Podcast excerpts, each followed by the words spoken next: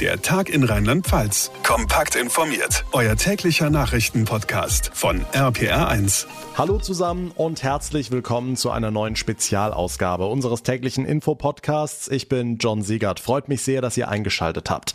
Heute kümmern wir uns ganz ausführlich um eine Branche, die wohl mitunter am meisten unter den Corona-Maßnahmen gelitten hat, die Gastronomie. Im ersten Lockdown im März letzten Jahres mussten Cafés, Restaurants und Kneipen dicht machen. Im Sommer ging es dann wieder bergauf bevor sie im November dann erneut schließen mussten, um erst Ende April wieder aufmachen zu dürfen.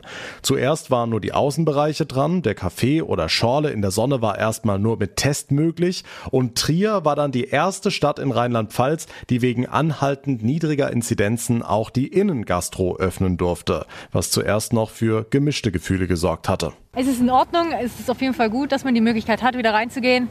Also auf jeden Fall, aber sobald die Sonne scheint, zieht es eh raus. Wir waren gerade in Luxemburg und dort ist es schon so, dass man innen mit Tests rein kann. Ich muss aber sagen, dass wir es nicht gemacht haben weil es doch irgendwie ein bisschen ein Handicap ist. Ne? Ich freue mich natürlich für die Gastro, dass die aufmachen dürfen und auch wieder Geld verdienen dürfen. Warten wir noch ein bisschen ab, wie sich entwickelt und dann werden wir was planen.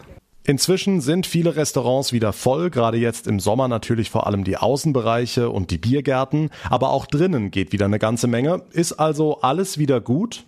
Nein, etliche Betriebe haben die Monate im Lockdown nicht überlebt. Die, die durch die Krise gekommen sind, müssen irgendwie das finanzielle Loch in der Kasse wieder stopfen. Und dazu kommt noch ein ganz anderes Problem. Viele haben mit akutem Personalmangel zu kämpfen, weil tausende Menschen nach Monaten im Lockdown nicht mehr in der Gastronomie arbeiten wollen. Unter anderem darüber spreche ich mit dem Präsidenten des Hotel- und Gaststättenverbands DEHOGA in Rheinland-Pfalz, Gerion Haumann. Schönen guten Tag. Hallo, Herr Siegert. Sie sind im vergangenen Jahr beziehungsweise auch in diesem Jahr ja nicht müde geworden, Politik und Gesellschaft vor den Auswirkungen der Corona-Maßnahmen auf die Gastronomie zu warnen. Inzwischen sehen wir aber, Hunderttausende Beschäftigte haben der Branche bundesweit den Rücken gekehrt. Vielleicht können Sie uns erstmal einen Überblick geben, wie die Zahlen für Rheinland-Pfalz aussehen. Also wie viele Menschen haben hier jetzt nicht mehr in der Gastro arbeiten wollen? Also zunächst möchte ich feststellen, dass äh, wir die schlimmste Krise nach dem Zweiten Weltkrieg hinter uns haben mit einer alleine im zweiten Lockdown siebenmonatigen Schließung. Für viele Mitarbeiter und Mitarbeiterinnen sieben Monate Kurzarbeit oder sogar sieben Monate Arbeitslosigkeit. Äh, das als zweiter Lockdown, im ersten Lockdown schon einmal zwei Monate Kurzarbeit oder Arbeitslosigkeit. Das heißt, wir haben in 14 Monaten insgesamt neun Monate unsere Betriebe von der Politik zwangsgeschlossen bekommen. Das ist äh, eine ganz, ganz bittere Pille gewesen. Und äh, ich kann jeden Mitarbeiter verstehen, der äh, einfach aus der Perspektivlosigkeit, die über sieben Monate herrschte, in einem im Oktober angekündigten Light-Lockdown, also einem leichten Lockdown, der nur 14 Tage dauern sollte, äh, da irgendwann die Hoffnung zu verlieren, dass die Gastro wieder dauerhaft öffnet, das kann ich verstehen. Insofern äh, ist es äh, jetzt an uns, aber vor allen Dingen an der Politik, unseren Gastgebern in Hotellerie und Gastronomie klar und ohne jede Einschränkung zu sagen, dass wir jetzt dauerhaft offen bleiben. Es hat nicht an uns gelegen, dass wir geschlossen wurden, sondern die Politik wollte Mobilität einschränken und hat deshalb Hotellerie und Gastronomie zugeschlossen. Aber dieses Ziel ist ja nicht erreicht worden. Deshalb würde Politik gut daran tun, das jetzt auch so festzustellen als ein Ergebnis der Schließung und äh, der Pandemie und äh, der Branche zuzugestehen, sie in Zukunft auch bei ähnlichen pandemischen Lagen nicht mehr zu schließen, um damit eine dauerhafte Anstellung auch der Mitarbeiter unseren Gastgebern möglich zu machen. Und das ist ganz, ganz wichtig. Mein Appell an die Politik, klares äh, Bekenntnis, Gastronomie und Hotellerie nicht mehr zu schließen, sondern hier anzuerkennen, dass Hygiene- und Schutzkonzepte erstellt und umgesetzt wurden und daher die Politik äh, sehr wohl und auch berechtigt uns dauerhaft offen lassen kann. Das ist die Grundvoraussetzung dafür, dass wir als Gastgeber unsere Mitarbeiter auch äh, unbefristete Arbeitsverträge geben können und damit zukünftige Kurzarbeit, zukünftige Arbeitslosigkeit vermeiden können, was wiederum wichtig ist, um attraktiv zu sein, unsere Mitarbeiter, die wir in andere Branchen verloren haben, jetzt auch wieder zurückzubringen. Gut, jetzt haben Sie ein sehr ausführliches Eingangsstatement gebracht. Lassen Sie uns vielleicht kleinschrittiger auf die einzelnen Teile gehen. Also vielleicht erst nochmal ja. auf die Zahlen für Rheinland-Pfalz. Ich habe neulich irgendwas gelesen von 130.000 Beschäftigte, die bundesweit der Gastronomie den Rücken gekehrt haben. Haben Sie da konkrete Zahlen für Rheinland-Pfalz? Also wir sind in Rheinland-Pfalz äh, in einer Größenordnung normalerweise bei etwa 120, 150.000 Mitarbeitern im Tourismus. Und äh, wir können in Rheinland-Pfalz sagen, dass wir etwa 10.000, äh, zwischen 5.000 und 10.000 Menschen vorübergehend an andere Branchen verloren haben. Jetzt haben Sie die Perspektivlosigkeit in Ihrem Eingangsstatement schon angesprochen als einer der Beweggründe. Ähm, was waren weitere? Warum die gastronomischen Mitarbeiter gesagt haben, sie wollen nicht mehr? Also ein Bekannter von mir hat jetzt jahrelang zum Beispiel im Service gearbeitet, jetzt in diesem sieben Monate Lockdown insgesamt festgestellt, hey, ich kann ja mal Weihnachten, Ostern oder ein einfaches Wochenende mit meiner Familie verbringen. Äh, kannte ich bislang gar nicht. Also welche Rolle spielen Ihrer Meinung nach da zum Beispiel die familiären Aspekte?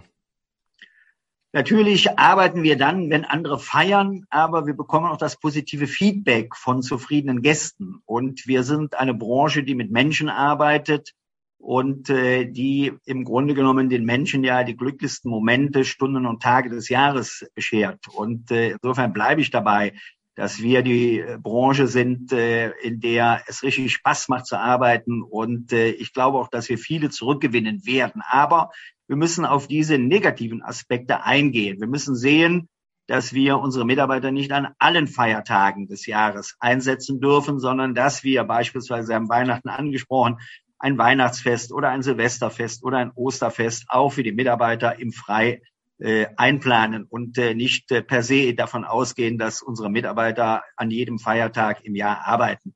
Das ist eine. Äh, wir müssen aber auch äh, schauen, dass unsere Arbeit von unseren Gästen mehr wertgeschätzt wird und Gäste bereit sind, für unsere Leistungen ein höheres Entgelt zu zahlen. Denn höhere Umsätze sind die Grundvoraussetzung dafür, dass wir die Mitarbeiter auch höher entlohnen können.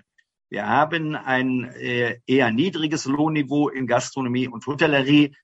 Das ist der Tatsache geschuldet, dass wir eben sehr geringe Gewinnmargen haben, dass wir eine sehr hohe Kostenbelastung mit Personalkosten haben. Und hier führt der Weg nicht durch immer mehr Ersparnisse im Personalbereich nach vorne, sondern wir müssen unsere Preise ordentlich kalkulieren, die Kosten ordentlich kalkulieren, Gewinnaufschlag machen und in den Kosten müssen auch ausreichende Löhne für Mitarbeiter und Mitarbeiterinnen drin sein und äh, dann werden wir auch äh, unsere Mitarbeiter zurückgewinnen.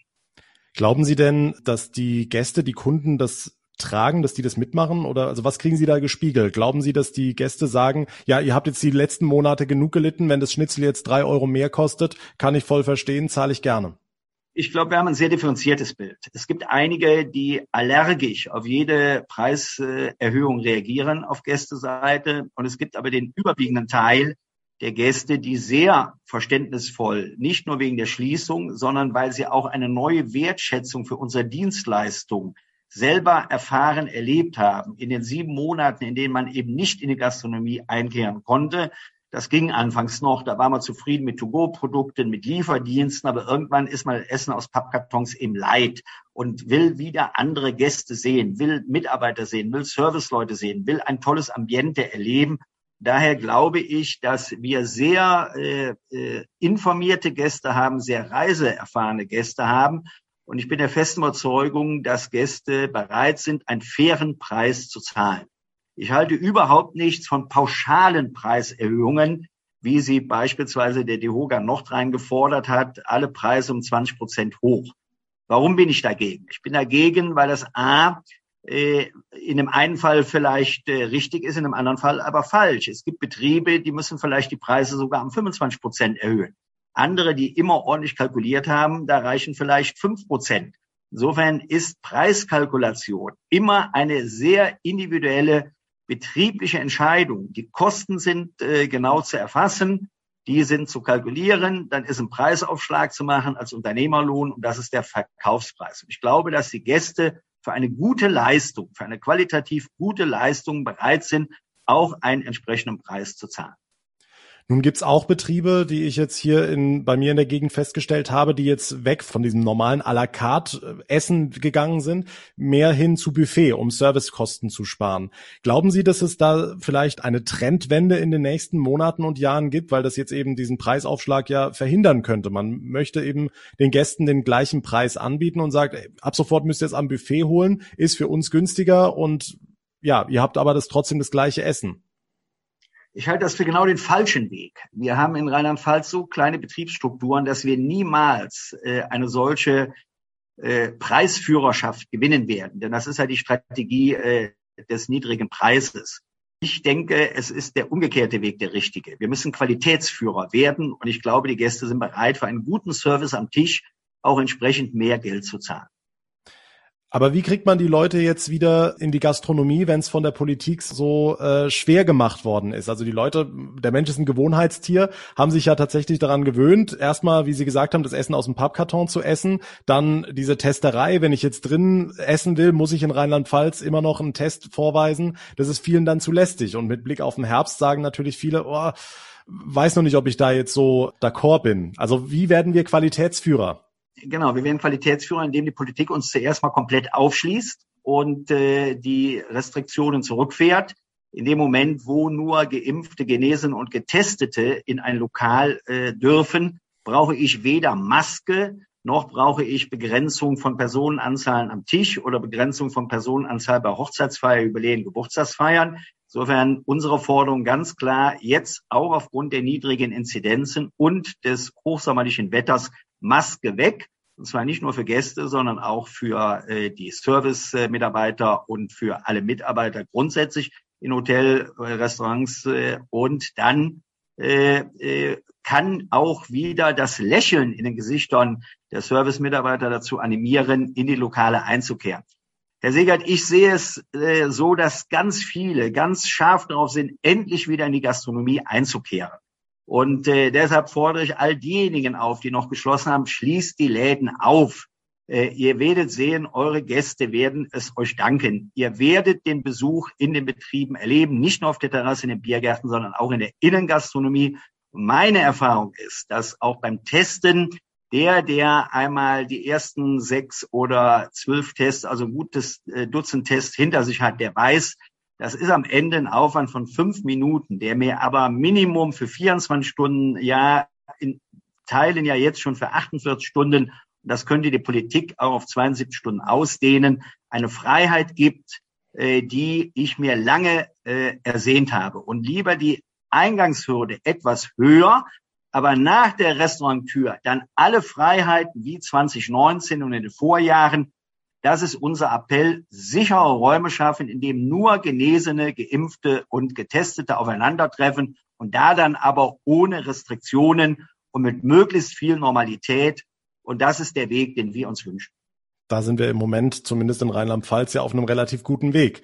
Lassen Sie uns über den Nachwuchs reden. Als ich damals ins Berufsleben eingestiegen bin, habe ich häufig den Spruch gehört, die Gastronomie ist eine sichere Branche, denn gegessen wird ja immer kann man jetzt 2021 nicht mehr so sagen. Also was glauben Sie, wie wird sich in den nächsten Jahren die Personalsituation in der Gastro vielleicht sogar noch verschärfen durch fehlenden Nachwuchs? Also ein junger Mensch, der gerne in den Service oder in die Küche gehen würde, der wird sich das jetzt wahrscheinlich nochmal überlegen, wenn man als erstes geschlossen und als letztes geöffnet wird. Richtig. Und deshalb kann die Forderung des DEHOGA an die Politik nur sein, ein klares Bekenntnis auszusprechen. Hotellerie und Gastronomie bleiben jetzt dauerhaft geöffnet. Das ist eine Grundvoraussetzung, um dauerhaft Arbeit zu haben. Nicht nur für die Unternehmer und Gastgeber, sondern auch für deren Mitarbeiter. Und äh, die Vergangenheit hat gezeigt, wir waren nie Pandemietreiber. Wir sind nicht Ursache, sondern wichtiger Teil der Lösung. Politik muss erkennen, es war falsch, die Menschen in die Privatsphäre zurückzudrängen, weil die Menschen ja mehr Angst vom Ordnungsamt als vor dem Virus hatten. Es wurde sich am Küchentisch äh, getroffen in viel größerer Anzahl als erlaubt. Und damit das Ordnungsamt das nicht sieht, wurde Fenster geschlossen und Rollladen runtergelassen. Genau falsch, bezogen auf Ansteckungsrisiko.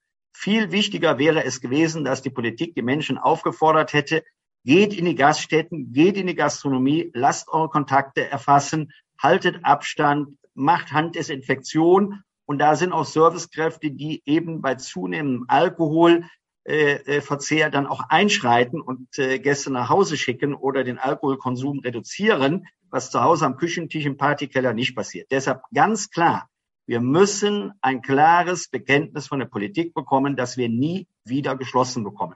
Und dann gelingt es uns, junge Menschen für unsere Branche zu begeistern. Okay, was ist, wenn nicht? Also was würden Sie einem jungen Menschen jetzt sagen, wenn er sagt, ach Herr, äh, Herr Hommern, Sie als DEHOGA-Chef, ähm, ich würde gerne in die Gastro gehen, aber ich habe Angst, dass es wieder so kommt und ein klares Bekenntnis äh, wird es oder hat es beziehungsweise die letzten Monate nicht gegeben. Also was würden Sie einem jungen Menschen jetzt sagen? Ich würde einem jungen Menschen sagen, dass die Auszubildenden in der Gastronomie sehr wohl ihre Ausbildung fortsetzen konnten, trotz sieben Monate Schließzeit und dass wir die meisten auch durch eine erfolgreiche Abschlussprüfung bei der IHK bringen werden und dass äh, mit dieser erfolgreichen Abschlussprüfung den jungen Menschen die ganze Welt offen steht. In keiner anderen Branche kann man so viel reisen und Reisen und Beruf unter einen Hut bringen wie im Gastgewerbe. In keiner anderen Branche kann man so schnell am Gast direkten Kundenkontakt haben. In keiner anderen Branche kann man so schnell Karriere machen gerade für junge Frauen. Keine andere Branche hat so viele Führungskräfte mit äh, weiblichen Fachkräften und Führungspersonal äh, besetzt wie das Gastgewerbe. Und vor allen Dingen, in keiner anderen Branche kann man, wenn man will, sich so schnell selbstständig machen wie bei uns. In den nächsten Jahren stehen 60 Prozent der Betriebe in Rheinland-Pfalz vor einer Unternehmensübergabe. Also hier kann man wirklich Start-up werden, hier kann man Existenzgründer werden, hier kann man sich selber verwirklichen, hier kann man selbstständig werden. Alles das spricht für eine Ausbildung im Gastgewerbe und für eine Beschäftigung in der schönsten Branche der Welt. Glauben Sie, diese Übergaben, die werden vielleicht nicht alle stattfinden? Glauben Sie, da wird es Schließungen geben wegen der Pandemie und dieser Perspektivlosigkeit? Es wird äh, sicherlich nicht gelingen, alle Übergaben äh, äh, im Grunde genommen zu vollziehen. Und sicherlich hat die Pandemie ist auch so ein bisschen ein Teilchenbeschleuniger für Schließungen, die ohnehin angestanden hätten. Äh, das sind aber Betriebe, die sich schon seit langem schwer tun, einen Nachfolger zu finden, weil die eigenen Kinder es nicht werden wollen. Und wenn man keinen Nachfolger hat, dann ist man auch vorsichtig mit dem Investieren in den Betrieb hinein. Das ist dann so ein bisschen wie ein Teufelskreis. Wenn nicht mehr investiert wird, sinkt die Qualität, dann kann man eben kein Qualitätsführer sein. Und das müssen wir in Rheinland-Pfalz. Qualität, Originalität äh, sind bei uns äh, das Meeresrauschen und das Alpenglühen anderer Bundesländer. Und insofern werden einige auf der Strecke bleiben. Das ist so. Äh, da werden wir nicht dran vorbeikommen. Aber das wird für die anderen äh, dann äh, nicht zum Nachteil sein, weil wir zusätzliche Gäste bekommen werden. Und der Kuchen wird größer. Und wenn die Anzahl der Betriebe gleichzeitig kleiner wird, wird der Teil für jeden Einzelnen auch größer. Herr Haumann, jetzt haben wir ein super heißes Sommerwochenende hinter uns. Die Inzidenzen sind einstellig, Biergärten und Restaurantterrassen sind brechend voll. Zum Glück, muss man ja sagen. Wie viel Bauchweh haben Sie vorm Herbst? Stichwort vierte Welle. Ich glaube, wir Deutschen haben gelernt, äh, mit der Pandemie umzugehen. Und äh, ich appelliere an alle Ihre Hörer auch, äh, unbedingt die Impfangebote, wenn sie denn unterbreitet werden, wahrzunehmen. Wir lassen uns impfen, wie selbstverständlich, wenn wir in ferne Länder fahren. Oftmals sind die Impfstoffe viel weniger erprobt als die Impfstoffe, die wir im Moment angeboten bekommen. Also insofern klare Aufforderung, lasst euch alle impfen. Das ist die Garantiekarte dafür, dass ihr im kommenden Winter in die Gastronomie zu eurem Lieblings-Italiener äh, äh oder Spanier oder auch deutschen äh, regionalen Produkteanbieter gehen könnt, dass ihr in die deutschen Hotels in Rheinland-Pfalz einkehren könnt. Impfen ist ganz, ganz wichtig. Und insofern glaube ich, äh, wenn wir es schaffen, eine Impfquote zwischen 70 und 80 Prozent zu erreichen, ich bin zuversichtlich, dass wir das schaffen, dann wird eine vierte Welle nicht in dem Maße stattfinden, wie die dritte Welle uns allen zu schaffen gemacht hat. Vorm Herbst steht aber noch die Bundestagswahl an. Was muss beim Corona-Management der neuen Bundesregierung Ihrer Meinung nach anders werden, außer der ganz klare Appell zur Gastronomie? Ja, die äh, Politik muss insgesamt erkennen, dass äh, die Gastgeber jetzt die Ärmel hochkrempeln wollen und deshalb unbedingt äh, von dem, was sie umsetzen, möglichst viel im Portemonnaie behalten dürfen. Daher Steuern runter, Mehrwertsteuersenkung heißt Reduzierung für alle Leistungsbestandteile von Gastronomie und Hotellerie, also auch für Getränke. Darüber hinaus an die Kommunen gerichtet, schaut bei Gebühren, Abgaben und Steuern auch, was ihr erlassen könnt oder reduzieren könnt. Wir brauchen dringend eine Flexibilisierung des Arbeitszeitgesetzes. Das ist an die Bundespolitik gerichtet. Äh, und wir brauchen ein klares Bekenntnis, nie wieder äh, Gastronomie und Hotellerie zu schließen. Das ist das Aller, Allerwichtigste. Also die rheinland-pfälzischen Gastronomen wollen die Ärmel hochkrempeln, haben sich trotz sieben Monate im Lockdown nicht aufgegeben, sagt Gerion Haumann, der Chef des DEHOGA Rheinland-Pfalz. Vielen lieben Dank für das Gespräch. Gerne, Herr Segert, und herzliche Grüße an alle Ihre Hörer. Personalsorgen und Zukunftsängste sind also oftmals die aktuell vorherrschenden Gefühle in der Branche. Viele Gastronomen trauen sich noch nicht so recht langfristig zu planen, aus Angst vor dem nächsten Lockdown. Wie geht man mit dieser Unsicherheit um? Erst recht, wenn die ganze Familie in den Betrieb involviert ist. Das weiß mein Kollege Jan Felix Kraus ziemlich genau. Er berichtet für uns täglich aus dem RPA1 Studio in Mainz und nach Feierabend bzw. am Wochenende arbeitet er im Hotel Frohnmühle in Bad Dürkheim, dem Betrieb seiner Familie. Hallo Felix. Hallo. Seit zwei Monaten habt ihr wieder geöffnet. Fangen wir mal ganz allgemein an. Wie erleichtert wart ihr denn, als es dann endlich wieder losging, erstmal mit der Außengastronomie? Also ich glaube, man war von vornherein, als man wusste, dass es losgeht, direkt erleichtert. Es ist natürlich ein großer Einschnitt bei uns gewesen. Ähm, es ist toll, wieder Gäste begrüßen zu dürfen. Es ist toll, wieder das Personal vor Ort zu haben. Es ist wunderbar, dass man einfach wieder was zu tun hat im Tagesablauf und ähm, ich glaube, kein Gastronom auf dieser Erde wird sagen, dass es äh, in irgendeiner Weise da negative Seiten gibt. Natürlich ist man dafür da, Gäste zu betreuen und ähm, ja, Leute in Empfang zu nehmen, ein guter Gastgeber zu sein. Das ist das, was die Gastro einfach ausmacht und das ist das, was die Gastro gerne macht. Und äh, umso erleichterter war man, dann natürlich, als es dann wieder losging. Jetzt haben wir eben gehört, dass äh, Hunderttausende Menschen durch den monatelangen Lockdown der ganzen Branche den Rücken gekehrt haben, jetzt zum Teil in äh, Impf- oder Testzentren arbeiten, in den Einzelhandel zurückgegangen sind oder irgendwas anderes jetzt machen, um ihr Brot zu verdienen. Habt ihr denn in eurem Betrieb auch mit Personalmangel zu kämpfen? Ja, ich glaube, das ist ein, ein Phänomen, das sich in der Gastro seit Jahren schon durchzieht. Also es gibt seit fast Jahrzehnten, würde ich fast behaupten, es gibt wenig Fachkräfte. Das ist nicht auf irgendeine Branche tatsächlich begrenzt. Äh, das ist aber besonders in der Gastro halt zu spüren, weil sie überall präsent ist. Und ähm, wenn man ähm, darüber redet, dass es Personalmangel gibt, gehört es halt auch zur Wahrheit, dass das äh, nicht erst seit Corona der Fall ist.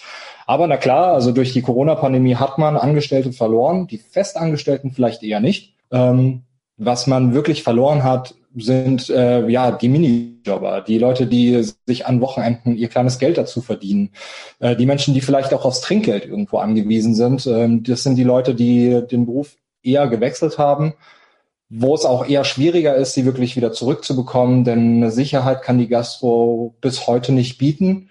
Man weiß ja nicht, ob nach den Sommerferien oder gegen Herbst möglicherweise tatsächlich wieder geschlossen ist. Einen direkten Personalmangel würde ich jetzt nicht unterzeichnen, dass wir den aktuell haben. Ähm, es gibt schon immer wenig Leute, ähm, aber man kommt irgendwie durch. Und das, äh, ich glaube, das war in der Gastro auch schon immer so. Ich habe es eingangs erwähnt, ihr seid ein Familienbetrieb in Bad Dürkheim. Hat denn irgendeiner von euch jetzt in den Lockdown-Monaten mal dran gedacht, aufzuhören? nee, ich glaube, ähm, aufhören war keine Option. Ähm, ich, ich weiß, dass äh, das immer die erste Frage ist, die einem dann so in, im Kopf ist. Will man das dann nicht doch mal beiseite legen? Aber man hat sich einen Kundenstamm aufgebaut. Man arbeitet ähm, teilweise Jahrzehnte. Bei uns sind es über 40 Jahre, die wir jetzt diesen Betrieb aufbauen. Ähm, das geht nicht nur uns so, das geht vielen Familienbetrieben in Rheinland-Pfalz äh, so, dass sie wirklich seit Generationen geführt werden und da ist das äh, keine Frage, da denkt man nicht drüber nach. Kannst du, könnt ihr aber diejenigen verstehen, die der Branche den Rücken gekehrt haben? Also du hast die Minijobber angesprochen, die jetzt eben dann nicht mehr in der Gastro arbeiten wollen? Ja, also man kann es verstehen. Ähm, ich ähm, kenne viele Leute, die dann, also man, man kennt sich natürlich dann auch persönlich und natürlich, die Leute sind unsicher, wann geht's wieder weiter, an welcher Stelle ist es äh, vielleicht sinnvoll, doch sich umzugucken. Und in dem Moment, wo klar war, das wird eine längere Angelegenheit, da haben sich viele Leute einfach was anderes gesucht. Das hat aber weniger die Gründe, dass man sich tatsächlich von der Gastronomie abgewandt hat, sondern dass man irgendwo eine finanzielle Sicherheit auch braucht. Und die hatte man die letzten Monate nicht, wenn man sich auf die Gastro verlassen hat. Ein anderer Aspekt habe ich eben auch angesprochen, äh, der familiäre mal Weihnachten, Ostern zusammen feiern. Das war doch bestimmt jetzt im Lockdown auch mal richtig cool, gerade in so einem Familienbetrieb, oder? ich glaube, die Vorstellung, die viele Menschen da an der Stelle haben, die geht leider mit der Realität nicht so zusammen. Ähm, wenn man sich als Familienbetrieb für die Gastronomie entscheidet, zumindest ist es bei uns so, dann weiß man, dass man Feiertage nicht mit der Familie verbringt, dann weiß man, dass es keine Familienfeste gibt, dann werden Geburtstage nicht groß gefeiert und dann arbeitet man an Weihnachten zusammen. Das sind bis heute unsere Highlights, dass man an Weihnachten zusammen mit der ganzen Familie ist, dass man weiß, die Oma nimmt die Bestellungen an, äh, die beiden Tanten sind im Service, der Vater in der Küche, äh, Schwester und Bruder im, mit im Service und man arbeitet zusammen und äh, entlastet vielleicht auch die Leute, die normalerweise auch als Angestellte bei ihren Familien sein möchten. Das ist einfach irgendwie zur Tradition geworden, dass da alle dabei sind und das nicht zu erleben, das war seltsam. Da hat man plötzlich Zeit gehabt, da hat man sich miteinander beschäftigt, da hat äh, sich jeder angefangen, neue Hobbys zu suchen.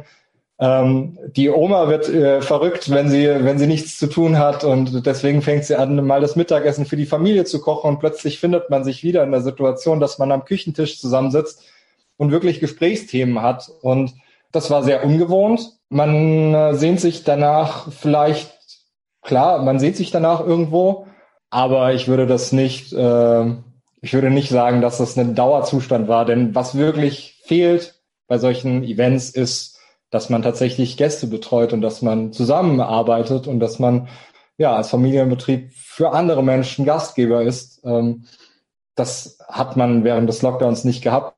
Klar, Abwechslung war schön, aber wir sind doch ganz froh, dass es wieder weitergeht.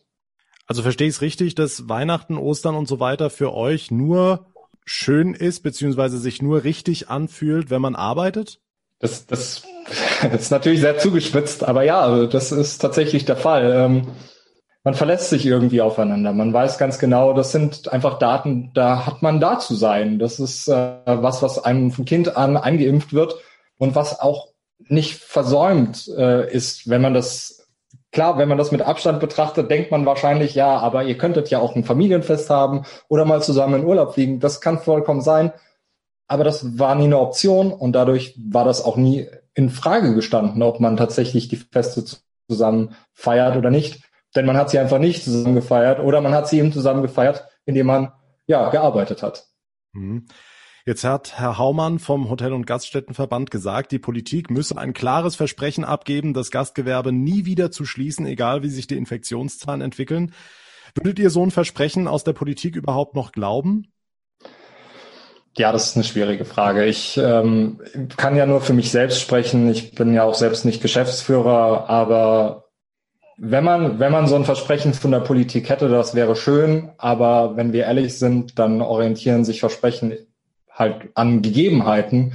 Und wenn man das in so einer Situation verspricht und genau weiß, man hat möglicherweise ja schlimmere Ausmaße vor sich, ähm, Pandemie mal beiseite, aber es kann immer was passieren, da möchte ich so ein Versprechen auch einfach, glaube ich, nicht hören. Ähm, es ist verständlich, dass man sowas fordert, denn die Gastronomie bemüht sich seit Monaten um extreme Hygienekonzepte, ähm, achtet akribisch darauf, Kontaktdaten zu erfassen, Abstände zu halten, Menschen aufzufordern, die Maske zu tragen.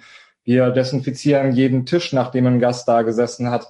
Wir sind sehr sicher. Ich bin der Meinung, man ist sicherer, wenn man in der Gastronomie feiert, als wenn man zu Hause ein Fest äh, tatsächlich feiert. Und deswegen kann ich solche, solche, solche Forderungen durchaus verstehen, muss aber ganz ehrlich an der Stelle sagen, wenn die Lage es nicht anders hergibt, dann darf die Politik auch solche Einschränkungen machen, auch wenn das natürlich ähm, für viele Gastronomen ähm, das ausbedeuten würde. Das muss sich oder der, dessen muss sich die Politik an der Stelle aber auch bewusst sein.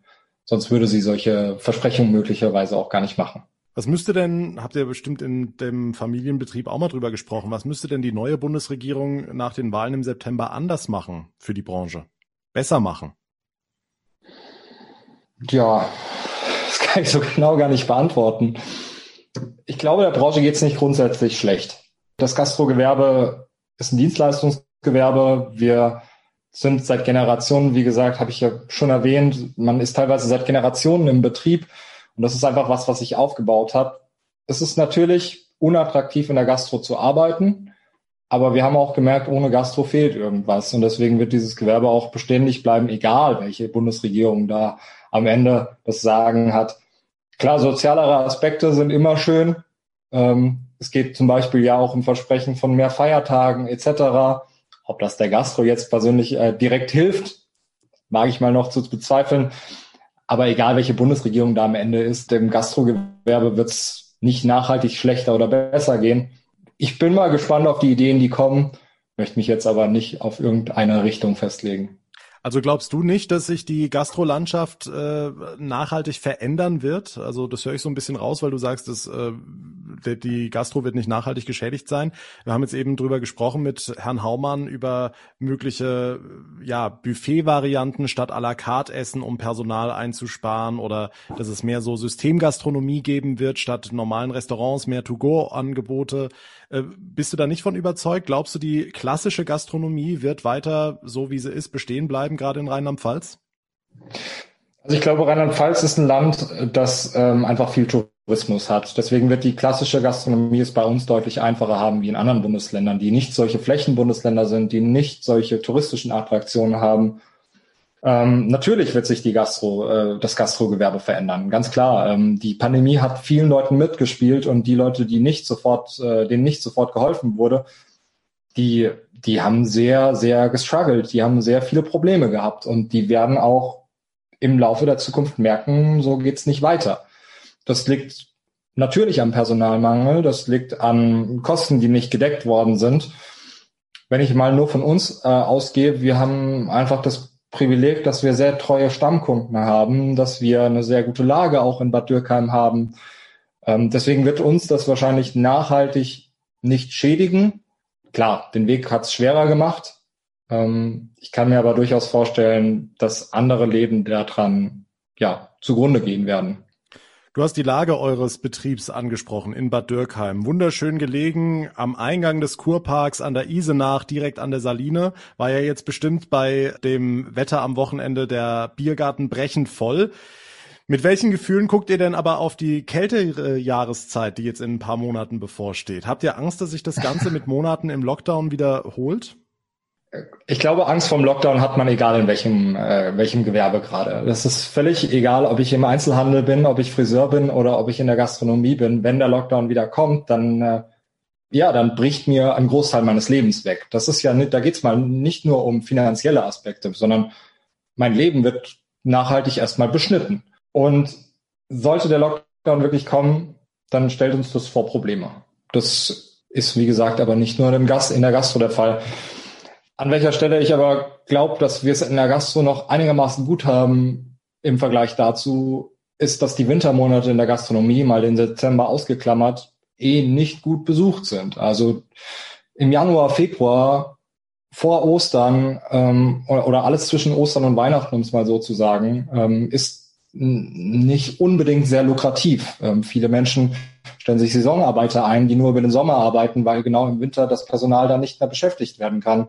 Und das liegt einfach daran, dass wenige Leute in den kalten Monaten tatsächlich in die Gastronomie gehen möchten.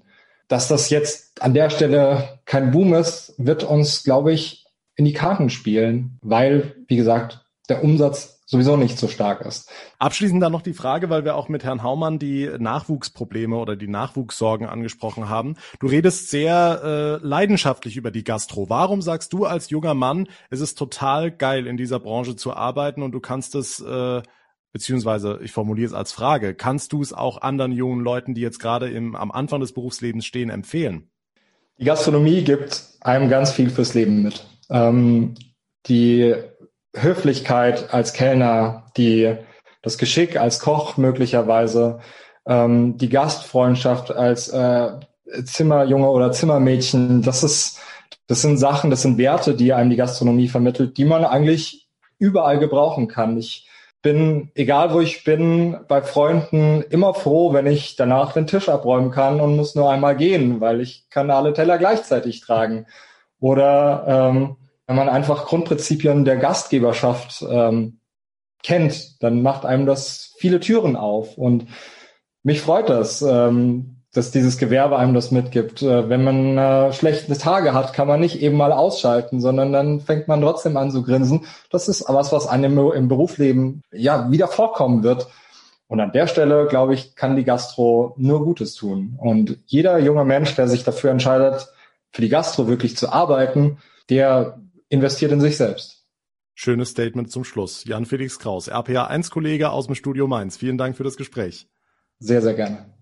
Auch wenn die Biergärten und Außenterrassen von Restaurants in diesen Wochen also wieder rappelvoll sind, die Gastronomie hat weiter mit den Folgen des Lockdowns zu kämpfen. Hunderttausende Menschen wollen nicht mehr in der Branche arbeiten, für die Betriebe ein riesiges Problem. Wir Normalos können da eigentlich nur helfen, indem wir öfters mal außer Haus essen gehen, vielleicht dann noch ein bisschen mehr Trinkgeld dalassen und allen aktuell Beschäftigten in der Branche sowie den ehemaligen und den angehenden hat mein Kollege Felix ja sehr schön vor Augen geführt, dass die Gastronomie trotz aller Unsicherheiten, Arbeitszeiten und Lockdown-Nachwehen nach wie vor richtig schöne und auch einzigartige Seiten hat. Die rheinland-pfälzische Gastronomie hat es verdient, in den nächsten Monaten weitestgehend Erholung zu finden. Das war unser Spezialpodcast zur Zukunft der Gastronomie. Ich würde mich sehr über eure Meinung zu dem Thema freuen, entweder per Mail ins Studio über rpa1.de oder über meine Accounts in den sozialen Medien, rpa1 John bei Facebook oder John Segert bei Instagram. Darüber hinaus freue ich mich natürlich sehr, wenn ihr auch anderen von dieser Spezialausgabe erzählt und gerne diese Ausgabe auch in den sozialen Netzwerken teilt. Mein Name ist John Segert. Ich bedanke mich ganz, ganz herzlich für euer Interesse, für eure Aufmerksamkeit. Bis zum nächsten Mal. Alles Gute und vor allem bleibt gesund. Der Tag in Rheinland-Pfalz, das Infomagazin, täglich auch bei RPR1. Jetzt abonnieren.